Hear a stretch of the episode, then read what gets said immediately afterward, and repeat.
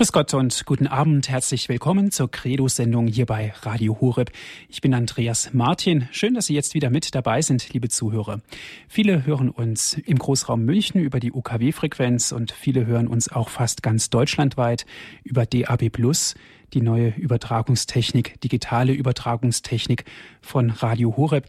Liebe Zuhörer, heute mit einem Thema der Dienst am nächsten. Wenn Menschen in Not sind, müssen wir helfen. Das ist völlig klar. Und wir als Christen sind eigentlich doch alle verpflichtet, Menschen zu helfen, die in Not sind, ihnen zur Seite zu stehen. Das können wir auf vielfältige Art und Weise tun. Die Kirche kann es auch in einem ganz besonderen Maße. Jeder einzelne von uns kann helfen, wenn es nötig wird. Aber wie das genau funktioniert, darum geht's heute Abend in der Credo-Sendung hier bei Radio Horeb. Und ich habe einen Gesprächspartner. Es ist Herr Diakon Werner Kiesig. Er ist uns aus Brandenburg an der Havel zugeschaltet. Ich darf Sie ganz herzlich begrüßen. Guten Abend, lieber Herr Martin. Guten Abend, liebe Hörergemeinde, die heute das Radio eingeschaltet haben und nicht den Fernseher. Liebe Zuhörer, gerne stelle ich Ihnen Herrn Diakon Kiesig vor. Er ist seit 1981 zum Diakon geweiht worden. Er ist verheiratet und hat vier Söhne. Herr Diakon, Sie sind zum Diakon geweiht worden, habe ich vorhin gesagt. Diakon, dienen, der Dienst am nächsten, das ist doch sehr eng miteinander verwandt. Ja, die Diakone sind natürlich in die Kirche hineingekommen, wenn man so will weil es äh, Not tat, dass sich jemand um die praktische Seite kümmert. Wir können das in der Apostelgeschichte nachlesen. Es gab Ärger, weil manche meinten, sie kommen zu kurz. Und dann sagten die Apostel, wir können uns nicht um alles kümmern, wir brauchen Hilfe. Und so kam es, dass die Diakone ausgewählt wurden und, wie die schöne Formulierung heißt, zu dem Dienst an den Tischen und das ist natürlich der Dienst des Dieners, der serviert, der aufpasst, wo etwas fehlt, der im rechten Moment da ist und nachliegt und der weiß, was die Leute brauchen und was ihnen fehlt. Das ist sicher wahr, das ist der Diakon. Und die Anstrengung bei diesem Dienst ist, dass er immer nicht der Chef ist. Und das kann schon manchmal ganz schön schwierig sein, aber wenn man das so sagt, dann weiß man natürlich auch, dass es einen gibt, der auch gesagt hat, ich bin nicht gekommen, um der Chef zu sein, ich bin nicht gekommen, um mich bedienen zu lassen, sondern um zu dienen. Und so denke ich, dass auch der Diakon in besonderer Weise in dieser Nachfolge des Herrn steht. Und äh, vielleicht ist das auch der Augenblick, wo man daran erinnern darf, man hört auch mit der Priesterweihe nicht auf, ein Diakon zu sein. Denn das ist immer die erste Stufe. Auch wenn das, äh, mir scheint es jedenfalls so, manchmal etwas in Vergessenheit gerät. Aber zum Dienen gerufen, zum Dienen geweiht, zum, und der Heilige Pfarrer, Vater hat das vor einiger Zeit erst nochmal ganz klargestellt, dass das eine ganz eigene Weise der Nachfolge Christi ist, die der Diakon da hat. Mhm. Herr Diakon, was hat Sie bewegt? Warum sind Sie Diakon geworden? Wo wollten Sie helfen? Ja, das ist, äh, das ist eigentlich eine ganz andere Geschichte. Ich, ich war schon vorher im Dienst. Ich war schon im Dienst der Caritas.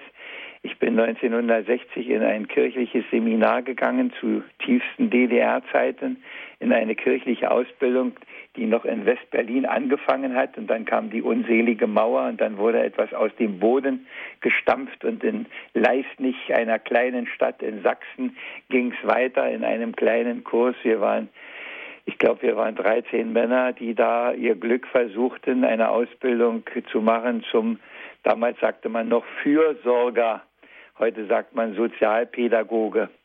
Da war schon der erste Einstieg, dass ich gesagt habe, aber nicht, weil ich helfen wollte, sondern die Begründung für mich, damals war doch noch eine andere, die lautete, was machst du mit deinen Talenten? Der liebe Gott hat dir so viele Talente gegeben, was machst du eigentlich damit? Und dann kam dabei nach einigem Hin und Her, nach einigen Gesprächen kam dabei heraus, dass man nicht nur ins Blaue hinein, sondern dass man auch im kirchlichen Dienst besser ein Papier in der Tasche hat, als wenn so gar nichts dahinter ist. Und so kam die Ausbildung und mir persönlich tat die von Herzen gut, weil manches, ja, ich habe es aufgesogen, wie ein trockener Schwamm das Wasser aufsaugt. Und es war mir eine große Freude, diese Ausbildung. Und das mit dem, mit dem Diakon, das kam dann erst später, viele Jahre später. Mittlerweile bin ich natürlich länger Diakon, als ich Fürsorger war. Weil, ja, mein Pfarrer irgendwann gesagt hat, möchtest du sowas nicht werden? Und da habe ich gesagt, lieber Herr Pfarrer, ich kenne mich und ich kenne meine Mutter Kirche und da bin ich lieber ein halbwegs vernünftiger, Dia äh, halbwegs vernünftiger Fürsorger als vielleicht nicht so ein guter Diakon. Aber das hat mir nichts genützt, weil ich auch immer gebetet habe, Herr, zeige mir deine Wege. Das ist das Entscheidende, dass ich weiß, was zu tun ist. Das habe ich auch gebetet als Fürsorger, damit ich im rechten Moment da bin, wo ich gebraucht werde, damit ich mir nicht irgendwelche Dinge einrede und zurechtmache, und meine, das wäre es, sondern dass ich wirklich die Stimme der anderen höre und vernehme, wo Not am Mann ist, dass ich, ich habe es eben schon gesagt, im rechten Moment da bin, wo mich der liebe Gott hinhaben will, weil einer nach mir ruft. Das hat eigentlich immer auch so funktioniert. Manchmal war ich ganz erstaunt und ja, ich weiß nicht, wie man das anders sagen soll, wie sehr das funktioniert hat, wie oft ich in einem Moment an einer Stelle war, die nicht geplant war, die nicht vorbereitet war, die nicht irgendwo, sondern wo er mich hingeschickt hat und ich kam genau in dem Moment, wo das Not hat. Und zum Diakon, als die Synode in Dresden war, da saß ich mit einem Beobachter an einem Tisch und der fragte mich, was ich denn so mache. Da habe ich ihm erzählt, was ich so mache. Und da hat er gesagt, das ist doch eigentlich das, was ein Diakon macht. Warum sind Sie nicht Diakon? Und in eben diesem Moment ging mein Weihbischof, damals der Weihbischof Klein-Eidam, vorbei und sagte so im Vorbeigehen, der könnte längst Diakon sein, wenn der wollte. Und das war dann, ich habe das schon mal in der Berufungsgeschichte auch erzählt, das war dann so wie die Harpune bei den Walfängern, die schießen die Harpune ab, der Wal hat die drin, da ist noch eine lange Leine dran, der kann nur schwimmen. Aber am Ende hat er mich denn doch an Land gezogen, der Herr, und hat gemeint, entweder ist es ernst gemeint, was du immer betest, zeige mir deine Wege und dann geh jetzt auch gefälligst. Darüber ist noch eine Zeit vergangen, aber dann habe ich mich gestellt und habe das auf mich genommen und bin 1981 dann halt auch zum Diakon geweiht worden. Und hinterher hat mir mein Weihbischof Kleinheidam auf, ja, auf seinem Sterbebett, muss man sagen, bei meinen Weiheexerzitien gesagt, dass er mit unserem Kardinal Bengsch oft über mich gesprochen hätte, weil ich ja schon damals auch bekannt war wie ein bunter Hund, Spielschar Brandenburg und naja. Und dann hat der Kardinal Bengsch in seiner unnachahmlichen Berliner Art dann gesagt, den holst du nicht. Der kommt alleine oder der bleibt. Aber ich bin gekommen und bin zum Diakon geweiht worden. Der erste Diakon, den der neue Bischof von Berlin, Kardinal Meissner, der jetzt in Köln ist, geweiht hat und der erste Diakon in seiner Heimatpfarrei. Und dann habe ich gedacht, es geht so weiter, wie das in der Fürsorgerei auch weiterging. Und dann ging es gar nicht so weiter, sondern es ging ganz anders weiter. Ich war ein Diakon. Ich war viel mehr beschäftigt, auch das Wichtigste zu den Menschen zu bringen. Ich habe viele, viele Krankenkommunionengänge gemacht, dann als Diakon und noch mehr Beerdigungen. Die Frage war immer, wer kennt, und da ich ja nun in der Gemeinde groß geworden bin, in der Gemeinde verankert, verwurzelt war und doch einer der äh, das klingt jetzt ein bisschen komisch, aber ich sage es trotzdem, so einer der, der Leute, die, die immer da waren und die, die bei allem mit äh, dabei waren und mit für alles verantwortlich waren, kannte ich natürlich auch die allermeisten Leute, die Hausbesuche, die ich gemacht habe als Fürsorger. Und von daher habe ich auch viele, viele Beerdigungen gehabt. Und das ist ja auch ein Dienst, auch wenn mhm. viele das gar nicht mehr wissen. Die Toten begraben ist ein Werk der Barmherzigkeit. Mhm. Herr Diakon, Sie haben Sie haben vorhin erwähnt, dass Sie auf die Rufe der Menschen hören, zu ihnen gehen und ihnen Hilfeleistung, seelischen Beistand, aber auch wahrscheinlich materielle Hilfe geben können. Wie machen Sie das? Wie hören Sie den Ruf der Menschen? Wie gehen Sie mit offenen Augen auf die Menschen zu und erkennen ihr Leid? Ja, das, das ist eigentlich etwas, was ich gar nicht erklären kann. Die offenen Augen sind das Erste, die würde ich schon sagen, dass ich die habe. Die, ich habe sie einfach. Ich, ich treffe Leute und ich, ich spüre, ich weiß, denen geht es heute nicht so gut oder da ist alles in Ordnung oder wie auch immer sie das nehmen. Ich, ich, ich merke, wenn einen was bedrückt. Ich merke, äh, wenn einer 14 äh, Tage, drei Wochen, der sonst immer an dem Tag zum Gottesdienst da ist, nicht da ist und sage, was ist da los und äh, gehe hin und gucke nach oder frage jemand, Jetzt im Ruhestand ist es ein bisschen anders, aber das war so. Und habe manchmal im Grunde ja auch traurig festgestellt, dass das wohl nicht so verbreitet ist, dass das merken, die Leute merken. Da, da sitzen welche in der Kirchenbank nebeneinander und der andere meldet sich nicht und sagt, die Frau so und so ist jetzt schon das dritte Mal nicht zu unserem Gottesdienst, ich weiß nicht, was da ist, da muss man doch irgendwo nachfragen, ob sie in Urlaub ist oder ob sie krank sind oder ob sie verzogen sind oder irgendwas. Aber nein, das, das ist, aber das ist irgendwo eine, ja, soll ich sagen, eine geschenkte Sensibilität. Und, und genauso ist das auch ähm, natürlich kommen auch Leute mit Anliegen, aber das war nicht meine, ich glaube, das war nicht meine Stärke. Ich habe ein Büro eingerichtet mit, ich weiß nicht was, aber in das Büro kam keiner. Die Leute warteten auf mich und es ist heute trotz Ruhestand an vielen Stellen nicht so viel anders. Mhm. Ich, ich bin ich bin einer, der, der zu den Leuten nach Hause kommen muss. Mhm. Herr Diakon, geben Sie uns doch mal ganz konkrete Beispiele. Was sind das für Nöte, die auf Sie zukommen? Das sind Leute, die in ihrer Familie zum Beispiel überhaupt nicht zurechtkommen. Das sind Leute, wo, wo der Ehepartner gestorben ist. Das sind Leute, die zugezogen sind und sich nicht auskennen. Das sind Leute, die mit dem lieben Gott hadern, weil irgendwas in ihrer Familie passiert ist und die, die schon Probleme haben, ob sie überhaupt noch äh, in die Kirche gehen sollen. Und es sind auch nicht nur kirchliche Leute, sondern es sind manchmal sogar Leute zu mir gekommen, die, die einfach gesagt haben, ich, ich weiß nicht, wo ich hingehen soll, ich komme einfach zu Ihnen und und denke, Sie wissen bestimmt einen guten Rat, Sie wissen bestimmt, was ich machen soll.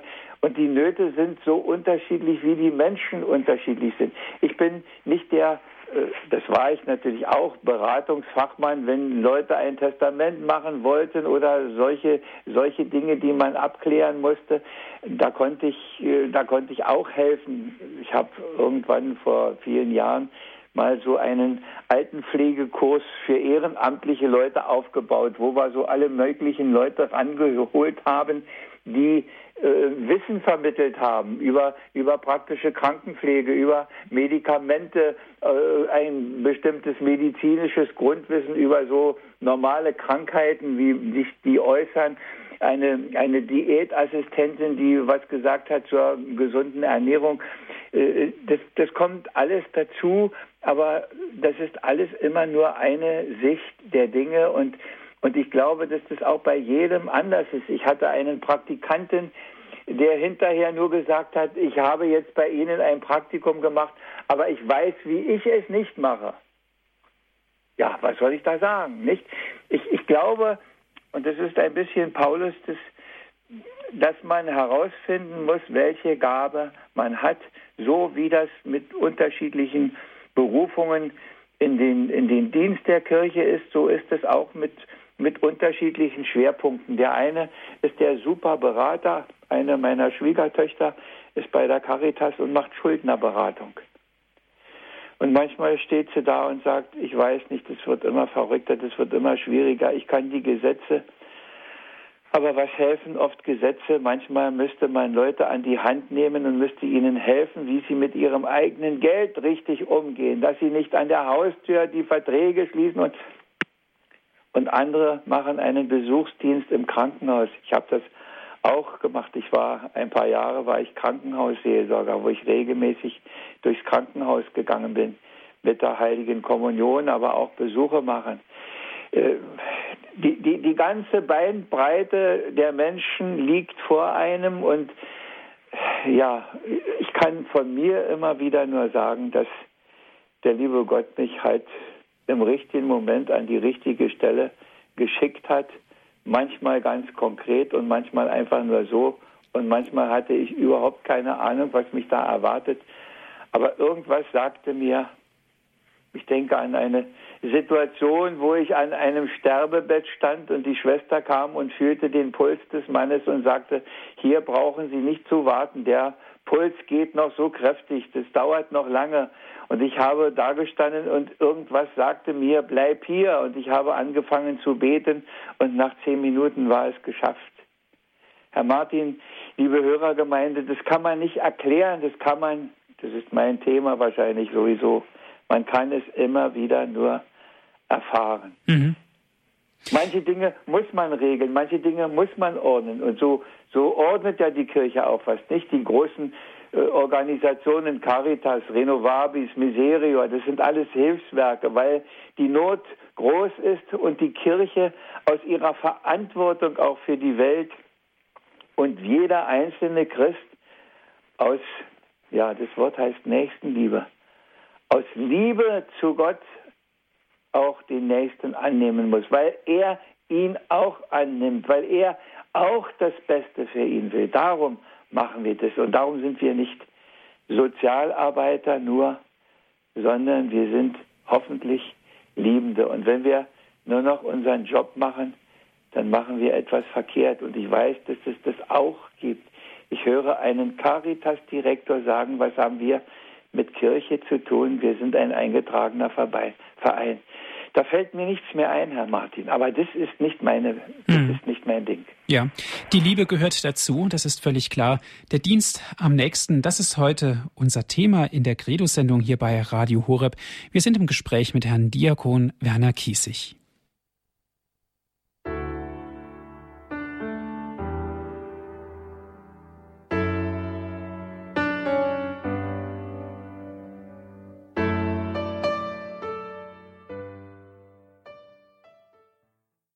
Sie hören die Credo-Sendung hier bei Radio Horeb. Ich bin Andreas Martin.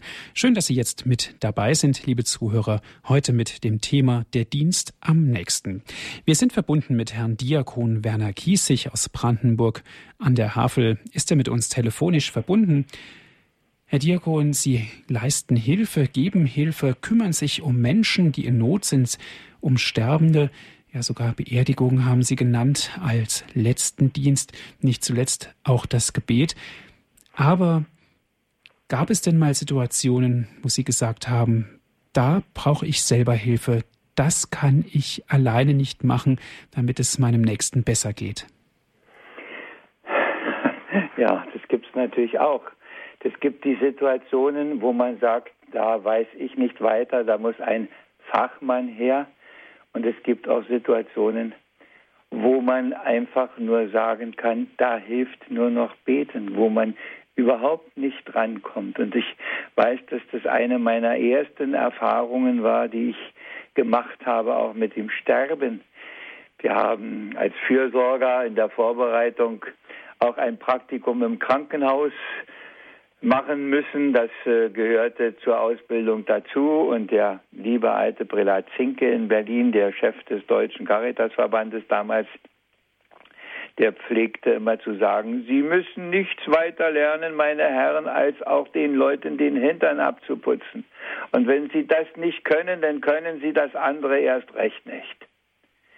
Und da sind wir bei dem Thema, die Begründung muss aus der Liebe kommen und sonst bleibt es. Aber das war die Situation.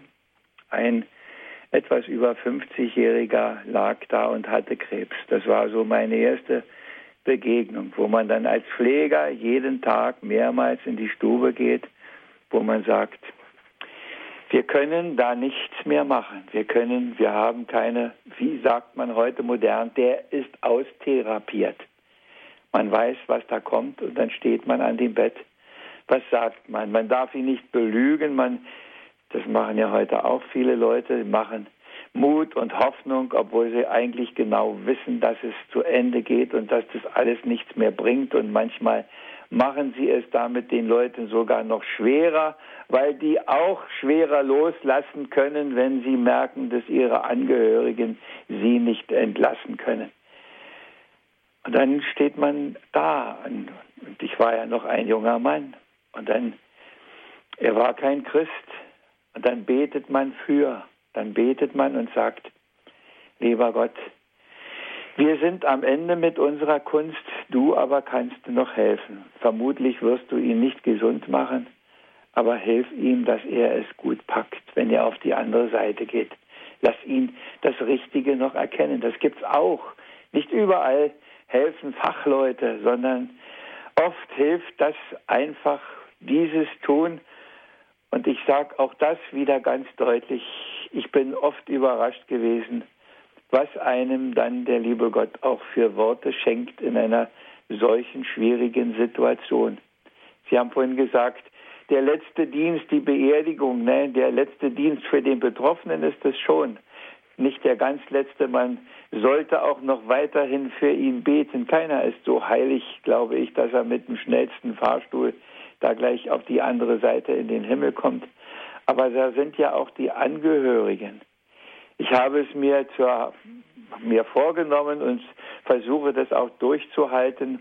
Das habe ich immer gemacht, dass ich nach der Beerdigung auch nochmal zu den Angehörigen gegangen bin. Und manchmal ist daraus noch ein Begleitdienst geworden, der noch viele Wochen und Monate und bei manchen sogar sich über Jahre gehalten hat, dass man den Kontakt hielt. Es gibt auch Leute, wo man noch einmal hingeht und dann hat sich die Sache erledigt, weil die das abgeschrieben haben, weil die nur die Serviceleistung der Kirche wollten. Das gibt es auch. Aber äh, wie gesagt, es gibt immer alles und sich darauf einlassen ist das Erste und das Wichtigste und dass man es wirklich aus Liebe tut, das ist die Nachfolge. Zeige mir deinen Glauben ohne die Werke und ich zeige dir meinen Glauben aufgrund der Werke. Wie könnt ihr, das sind alles Worte des Herrn aus der Heiligen Schrift, wie könnt ihr sagen, ihr glaubt an Gott, wenn ihr an dem, der so nahe ist und der mein Ebenbild ist, in eurer Nachbarschaft achtlos vorbeigeht. Früher sagte man, wenn jeder an seinen Nachbarn denkt, dann ist für alle gesorgt. Und heute sagt man, wenn jeder an sich denkt, dann ist allen geholfen. Und das ist der Unterschied. Den Blick haben für die anderen, den aufmerksamen Blick, den Blick der Liebe. Und den hat man nur, wenn man auch mit dem obersten Liebhaber, den wir haben, den Herrn selber, in einer lebendigen Verbindung stehen und sonst wird ein Job daraus, sonst wird ein Beruf daraus, sonst wird ein... Da wird alles draus, nur nicht mehr das, was ist. Und Sie, die Sie mir jetzt vielleicht zuhören, wissen das. Im Krankenhaus leiden die Leute nicht, dass die medizinische Versorgung zu wenig ist, sondern dass die menschliche Zuwendung fast völlig ausgeschaltet ist. Und manches äußert sich schon in Redewendungen, ich habe das bestimmt schon mal gesagt, wenn dann im Krankenhaus gesprochen wird, die Galle links am Fenster oder der Magen rechts in der Ecke, dann wissen Sie, dass es nicht um Menschen geht. Und wenn der Doktor kommt und sagt, wie geht's uns denn, dann meint er auch nicht Sie. Mit der Liebe fängt alles an. Und wie wahr das ist, können wir ablesen, es gibt eigentlich keine Ordensgemeinschaft, die nicht in irgendeiner Weise auch genau diesen Dienst haben, ob in der Fremde, ob im eigenen Zuhause. Die ersten waren die Klosterleute, die die Hungrigen gespeist haben, wo es jeden Tag für die Bettler und für die Armen ein Essen gab, wo die ersten Krankenstationen, die ersten Siechenheime waren. Es geht nicht, den lieben Gott lieben, ohne den Nächsten zu lieben, ohne ihm zu dienen. Der heilige Vinzenz von Paul hat gesagt, Du musst dich fast dafür entschuldigen, dass du ihm hilfst. So demütig musst du sein. Oh, das ist nicht leicht, ich weiß das auch. Und von oben herab sind viele, viele Besserwisser gibt es schon. Aber das ist nicht das, was wir wollen, das, was die Kirche, dass die Hilfe sachgemäß sein muss, das ist richtig. Aber es gibt eine Menge Dinge, die man mit dem Herzen sieht, wofür man noch nicht die Profis braucht und nicht durch Studierten. Und wir sind Jahrhunderte ausgekommen ohne solche Profis. Und ich denke, es ginge heute auch manches, auch wenn das vielleicht hm. etwas ketzerisch klingt. Herr Diakon, die Kirche hat auch ganz besondere Hilfestellungen. Sie kann in ganz besonderen Situationen Hilfe geben, Menschen, die bedürftig sind. Was leistet die Kirche? Kirche hat mit ihrem Caritas-Verband ein großes soziales Netz, in dem im Grunde alles unterkommt, was auch an menschlicher Hilfe nötig ist. Da gibt es die Beratungsstellen, wo es um Geld geht, um Vermögen, um Erbschaft, um, ich, um juristische Fragen. Und es gibt die Beratungsstellen auch, wo es um Leben und Tod geht, wo sich die Kirche einbringt, wo sie Klartext redet und sagt, was Not tut, was richtig ist und wie man helfen kann. Und es gibt die Gruppierungen in der Kirche, einzelne Vereine, einzelne Verbände, die sich solche sozialen Ziele in besonderer Weise gesetzt haben, aber immer auch auf dem Hintergrund der Kirche. Natürlich gibt es die Krankenheime, Krankenhäuser, es gibt die großen Seniorenzentren mit Tagespflege, mit, mit äh, betreuten Wohnen, wie das heißt, mit, mit äh, normalen Heimunterbringungen.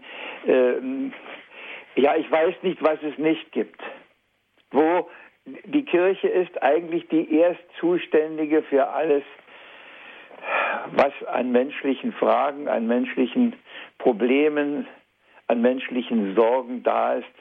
Ob das beim Seelsorger ist, bei dem man sein, seine seelischen Probleme abladen kann, oder ob das bei den, bei den vielen weltlichen Problemen ist. Die Kirche hat ein Beratungsnetz und die Kirche, es gibt für alles einen, man muss nur einmal herauskriegen, wo wer ist, weil natürlich nicht überall einer ist, nicht überall gibt es eine Bahnhofsmission, nicht überall gibt es ein kirchliches Krankenhaus, nicht überall gibt es eine, eine Schwangerenberatungsstelle, aber es gibt genug und äh, wenn man das will, kann man die in jedem Fall auch finden.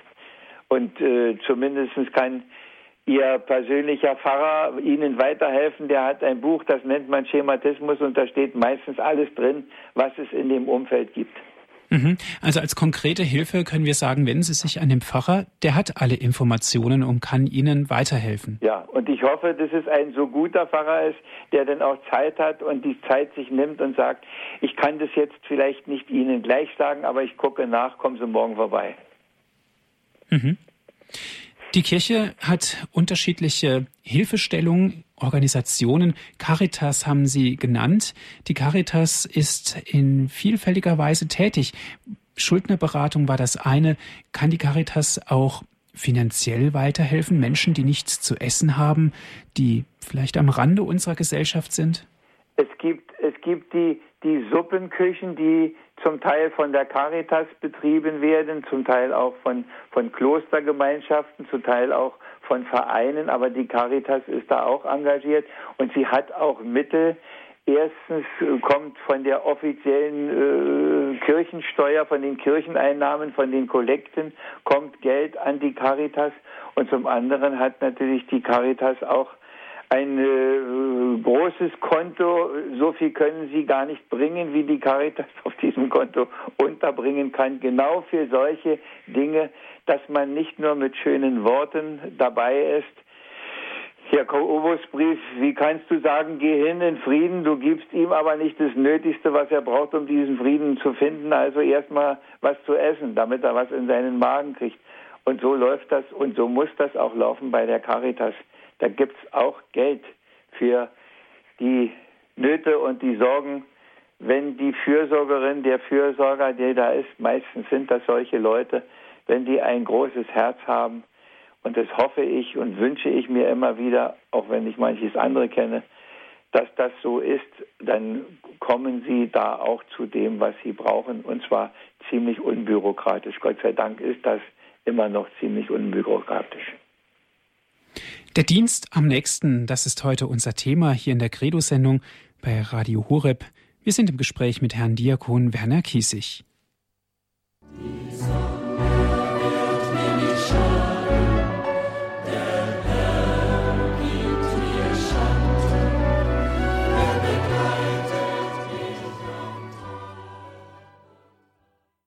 Sie haben eingeschaltet in der Credo-Sendung hier bei Radio Horeb, liebe Zuhörer, heute mit dem Thema Der Dienst am nächsten. Wir sprechen mit Herrn Diakon Werner Kiesig. Herr Diakon, wir haben uns gerade darüber unterhalten, welche Möglichkeiten die Kirche bietet. Sie haben die Caritas genannt, die Menschen in Not helfen kann. Aber eigentlich sind wir alle doch Kirche. Wir alle sind Kirche, das ist das eine, und wir alle sind zur nächsten Liebe aufgerufen. Liebe deinen Nächsten, deinen, du, nicht ihr alle und, sondern jeder ganz konkret für sich und bei mir fängt es an, die Nächstenliebe. Ich habe in meinem Synonym-Wörterbuch mal nachgeguckt, was man statt Nächstenliebe noch sagen könnte. Da steht das Wort Nächstenliebe schon gar nicht mehr drin. Sie merken, wie weit wir davon entfernt sind. Wir haben soziale Hilfsprogramme, wir haben für alles Einrichtungen und Institutionen und ich weiß nicht was und Zuständige.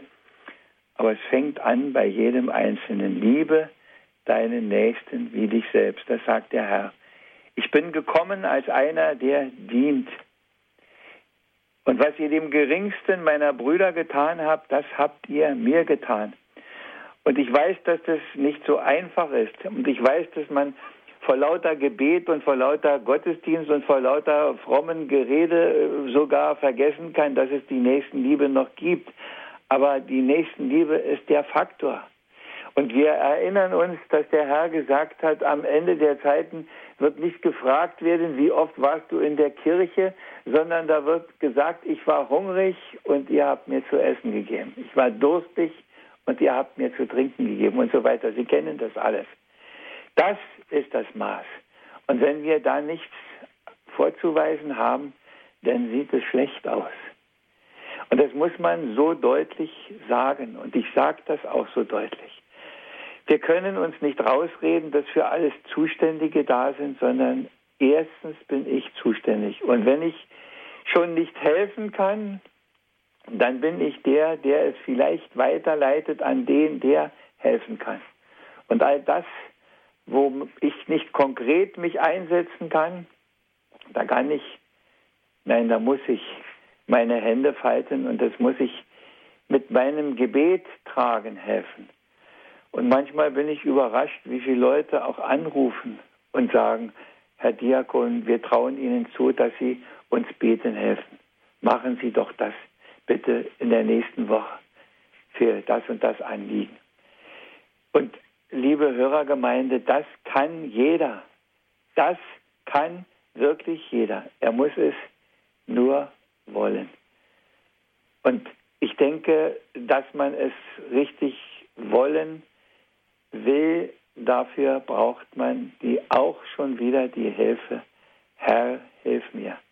Herr, hilf mir, dass ich das Richtige mache, dass ich das Richtige sehe, dass ich das Richtige tue, dass ich mich nicht in all dem verliere, was da auf mich zukommt, dass ich nicht die große Welt im Blick habe, die ich sowieso nicht ändern kann, sondern dass ich das tue, was hier so ganz neben mir in meinem Umfeld ist, dass ich es sehe, dass ich an den Leuten nicht vorbeigehe, dass ich das merke, wenn meine Nachbarin in der Kirche oder im Frauenkreis oder wo immer fehlt, dass ich noch die Menschen anschaue.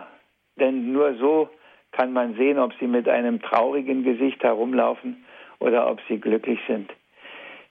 Es sehen, mit den Augen der Liebe anschauen, weil der Herr selber uns auch mit den Augen der Liebe anschaut. Und das ist das, was wir heute mindestens so brauchen wie früher, wenn nicht noch mehr. Weil heute der Glanz des Geldes, des Vermögens, des Reichtums so groß geworden ist, dass wir schon fast blind geworden sind mit unseren Augen der Nächstenliebe. Ich möchte vielleicht an dieser Stelle abrunden einfach mit einem Gedicht. Ich habe es in diesem Jahr, irgendwann Anfang des Jahres gemacht, da ging mir das so durch den Sinn. Es heißt groß. Viele, viele sind bereit für was richtiges Großes heute. Nun, ich frage mich da bloß, was ist denn tatsächlich groß? So sucht Deutschland Jahr für Jahr immer einen Superstar. Und so kommen sie in Scharen, Ruhm und Ehre zu erfahren. Wenn ich sehe, kann ich es kaum fassen, wie sie sich demütigen lassen. Nur um mal berühmt zu werden, dulden sie all die Beschwerden, lassen sich fast nackt begaffen, machen selber sich zum Affen. Für vielleicht einen Augenblick so ein kleines bisschen Glück. Und was Großes ist doch klar, ist nun mal der Superstar. Auch ein Dschungelcamp-Gewinner bin ich oder die nun Spinner. Und Millionen, wie ich weiß, gucken auch noch diesen Scheußlichkeiten, Ekel, Zoten, Stimmen, nur die Einschaltquoten, klingelt es nur in der Kasse. Deutschland, wo ist deine Klasse? Wo sind Dichter? Wo sind Denker? Wahrhaft große Staatenlenker? Gibt es irgendwo noch Größe oder nur noch solche Blöße? Bin ich viel zu negativ? Lieg mit meiner Ansicht schief? Bin ein Spaßverderber, ich anderen gönnt Freude nicht? Meint man auch, das wäre so?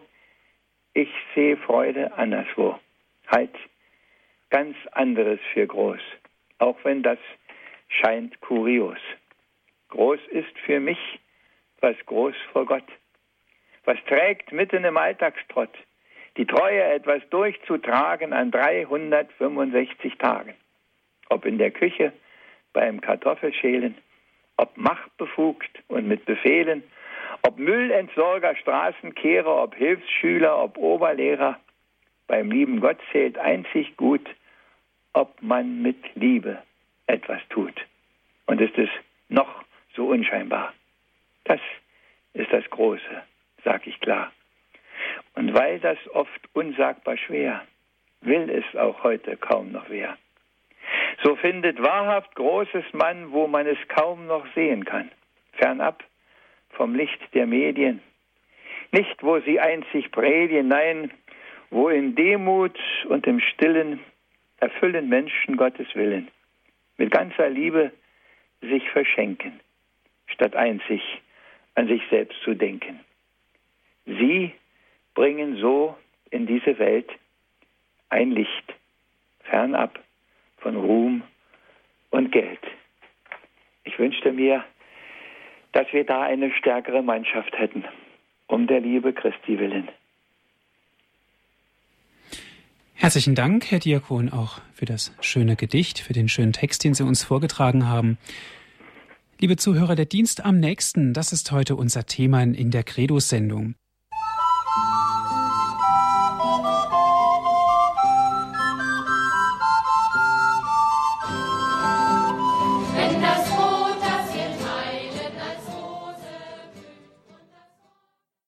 Sie hören die Sendung Credo hier bei Radio Horeb, liebe Zuhörer, der Dienst am nächsten. Das ist heute unser Thema. Wir sind im Gespräch mit Herrn Diakon Werner Kiesig. Frau Keutka ist unsere erste Anruferin. Grüß Gott. Grüß Gott, all die äh, jetzt Radio Horeb hören und eingeschaltet haben.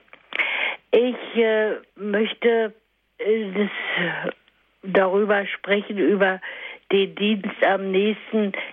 Und meine Erkenntnis ist, Jesus steht im Mittelpunkt.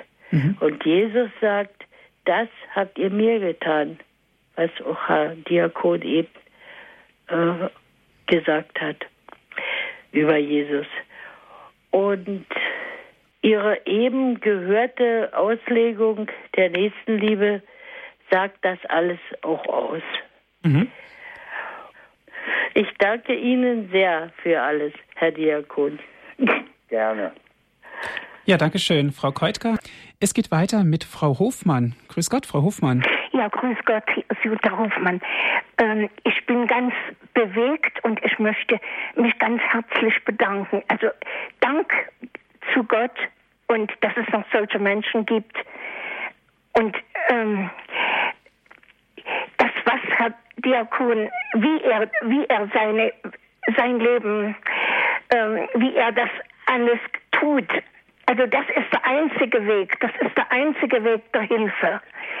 Ich bin Kinderkrankenschwester gewesen früher und, und war bei unheilbar kranken Kindern.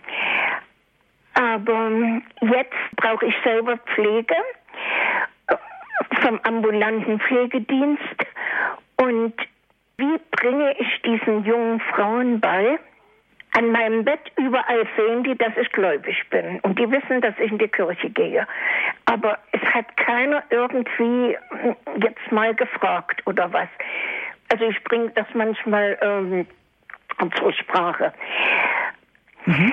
Wie, wie kann ich denen beibringen, dass man, die nicht gläubig sind, dass die ihren Dienst anders sehen, dass ja. die für die anderen sind. Dass sie für die anderen sind, fragen wir mal Herrn Diakon. Ja, ich, äh, ich würde noch ganz anders anfangen. Das, mit einer Belehrung kriegen Sie nicht, kriegen Sie nicht dahin.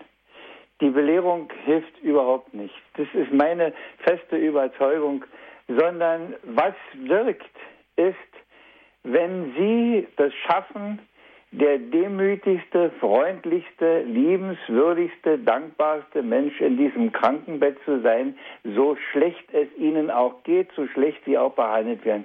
Das ist es, was Eindruck macht. Dass die sagen, was ist es für eine Frau, die hat es so schwer und die hat für uns immer ein gutes Wort, die hat für uns immer ein Lächeln. Wie macht die das? Das ist der Weg, das ist meine Meinung. Mhm. Gut, danke schön. Das ist nicht einfach. Herr Diakon, eine nächste Hörerin aus Oberbayern ist in der Leitung. Grüß Gott. Grüß Gott. Vielen Dank für diese Sendung. Die war wieder wunderbar. Und ich versuche selber eigentlich Leuten halt Freude zu machen. Zum Beispiel, indem ich Geburtstagspäckchen herrichte, liebevoll mit selber gezeichneten Bildern und so weiter und mit einem Gedicht oder irgendeinem ja. Text, der persönlich passt. Und unterwegs versuche ich, die Leute freundlich anzuschauen. Und irgendwie, also bei manchen geht es nicht, die schauen an einem vorbei. Äh, für die ist man also ein Grufti, der gar nicht zählt irgendwie. Aber bei manchen geht es schon. Und allmählich wird dann das Freundliche zu einem Lächeln. Und dann kann man mal ein Wort sagen. Oder zum Beispiel Müttern, zu ihren Kindern gratulieren, irgendwie das so. Also ich bin immer ganz gerührt, weil meine eigenen Enkel ja schon groß sind. Wenn ich so kleine Babys sehe und dann, wenn ich so den Müttern sage, also das sind aber ganz süße Kinder oder ganz brav, irgendwie die, die freuen sich schon meistens. Vor allem eigentlich Ausländerinnen oder Asiatinnen freuen sich da besonders. Oder ich, du an der Kasse, ich schaue an der Kasse, wie heißt die Kassierin und spricht sie mit ihrem Namen an. Und die meisten freut das. Also das sind so Kleinigkeiten. So das ist es, ja. Ja, das sage ich auch. Gar nicht die großen Sachen, die kleinen Sachen, weil wir so viel über die Liebe jetzt am Ende gesprochen haben. Ich möchte, wenn es geht, noch ein Gedicht vorlesen. Ich habe das am letzten Freitag in der Nikolaikirche, wo ich immer wieder mal Aufsicht habe, da habe ich es geschrieben. Und ich habe gerade gedacht, es passt vielleicht doch ganz gut hierher. Ich hatte Aufsicht wieder mal in Nikolai, damit kein Unhold Schaden zufügt diesem heiligen Raum. Denn Beter, die hier wachend knien, gibt es kaum. Die Zeiten, da das üblich noch, sind längst vorbei. Wird heute jemand in die Kirche kommen? Bleibt wie so oft schon alles still und leer? Es ist wohl so, den lieben Gott braucht kaum noch wer und ehrlich oft nicht mal die Frommen. Der Alltag, sagen wir, hält uns gefangen. Da ist unendlich viel, in das wir eingespannt. Drum haben fürs Gebet wir kaum eine freie Hand und ja auch das auch selten ein Verlangen. Wir gehen sonntagstreu zur Heiligen Messe, vorausgesetzt, dass nichts dazwischen kommt. Das nach wie vor ja einem Christenmenschen frommt, doch damit auch erschöpft sich das Interesse. Wir haben allzu vieles leider nur im Kopf und nicht im Herzen. Und darum ist und bleibt so vieles äußerlich. Darum empfinden wir statt Freude oft nur Pflicht. Darum brennt es im Innern nicht, trotz noch so vieler Kerzen. Ich frage selber oft und oft, O Herr, konntest du es nicht einleuchtender machen? Sind denn nicht viele dieser Glaubenssachen nur Zumutung und viel zu schwer? Dann höre ich ihn förmlich sagen, hast du schon mal daran gedacht, ich hab mir es auch nicht leicht gemacht. Hab doch das Kreuz für dich getragen. Schau doch nach oben auf das Kreuz, an dem ich hänge. Schau hin auf meine Wunden und den Dornenkranz. Versenke dich in diesen Anblick ganz. Dann kommt Begreifen auch in deine Enge. Es geht um Liebe, einzig nur um Liebe, um eine Liebe, die sich hingibt bis zum Tod. Das ist mein Weg aus deiner Angst und Not. Selbst da, wo du für mich nur Spott und Hiebe. Ob du das ganz verstehst, ist nicht so wichtig. Wichtig ist einzig, dass es echt und wahr. Und gehst du mit mir treu durch Tag und Jahr, dann wird dein Leben ganz gewiss auch enden richtig. Das Maß ist nicht dein Unverstand und deine Schuld. Das Maß ist einzig meine große Gnade, die ich dir zugesagt für deines Lebens Pfade und meine dir tagtäglich zugedachte Huld. Ja, du hast recht, Herr. Danke für die Belehrung.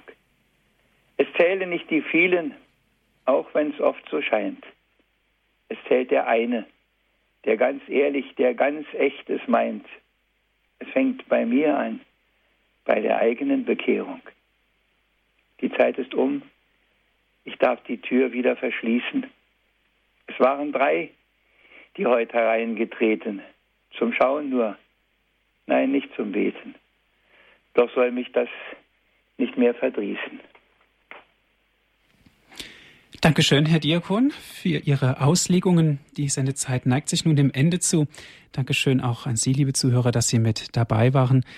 Wenn Sie gerne die Sendung noch einmal nachhören möchten, bestellen Sie sich einen CD-Mitschnitt unter folgender Telefonnummer 08323 9675 120 und wenn Sie von außerhalb Deutschlands anrufen 0049 8323 9675 120.